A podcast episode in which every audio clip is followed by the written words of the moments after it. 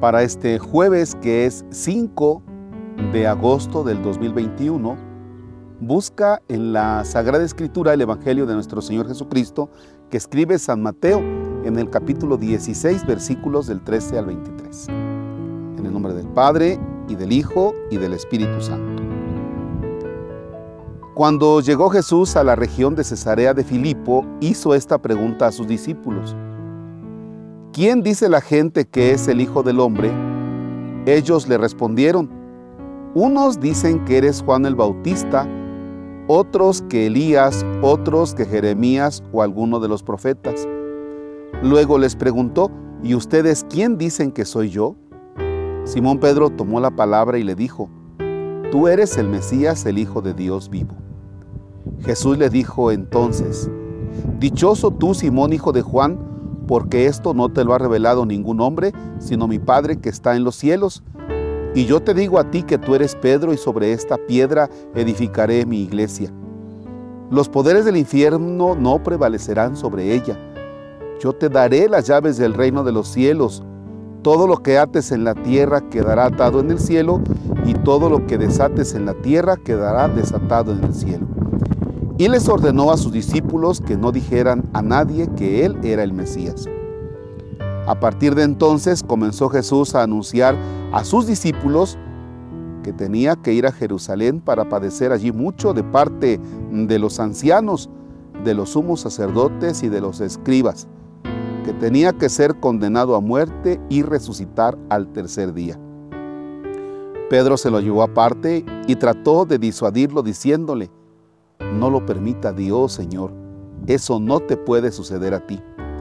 Pero Jesús se volvió a Pedro y le dijo, apártate de mí, Satanás, y no intentes hacerme tropezar en mi camino, porque tu modo de pensar no es el de Dios, sino el de los hombres.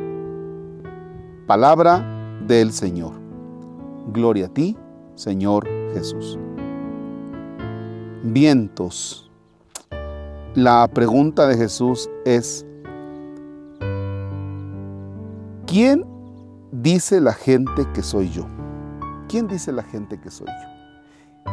Y los discípulos le comienzan a comentar a Jesús lo que se rumora entre las personas. Unos dicen, otros dicen, otros. Es decir, cada quien tiene un punto de vista respecto de Jesús.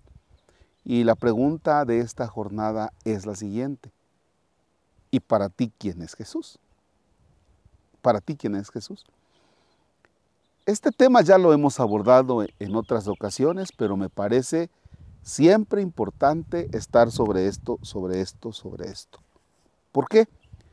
Porque para mí, Marcos Palacios, fíjate que cuando tenía 18 años, mi experiencia de Jesús era una. ¿Ya?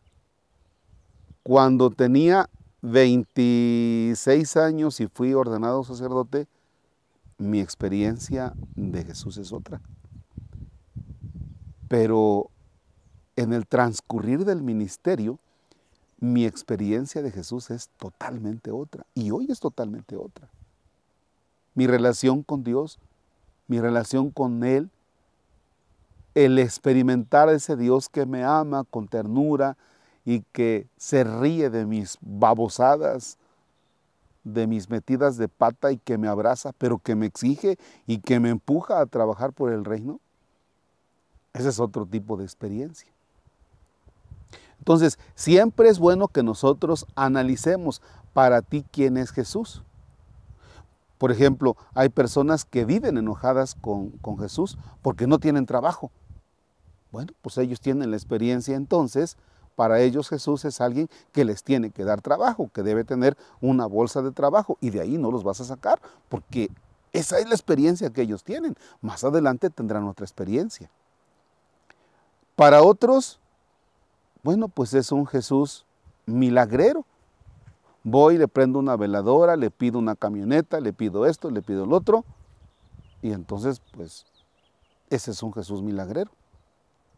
Para otros es un Jesús banquero, porque bueno, oye Señor, me, me falta dinero y no sé qué, y estoy preocupado, y el dinero, y el dinero. ahí va la experiencia, ¿no? Y no podemos culparnos, no podemos decir, ay, ese está mal con su experiencia. Pues es la experiencia que él tiene en este momento. Y la respuesta de él puede ser, pues para mí eres medio mala onda, Jesús, porque resulta que, que mi abuelita murió y yo te dije que no muriera y se murió. Esa es otra experiencia. Bien,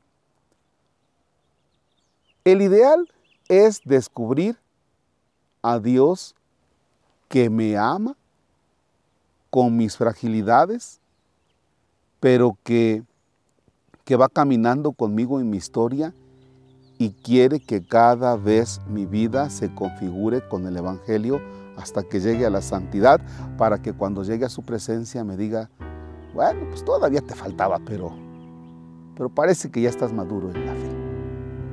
Bien, pues hoy le vamos a pedir a Dios que nos conceda un momento un momento y te invito para que tú contemples a Jesús Eucaristía y le respondas a Jesús.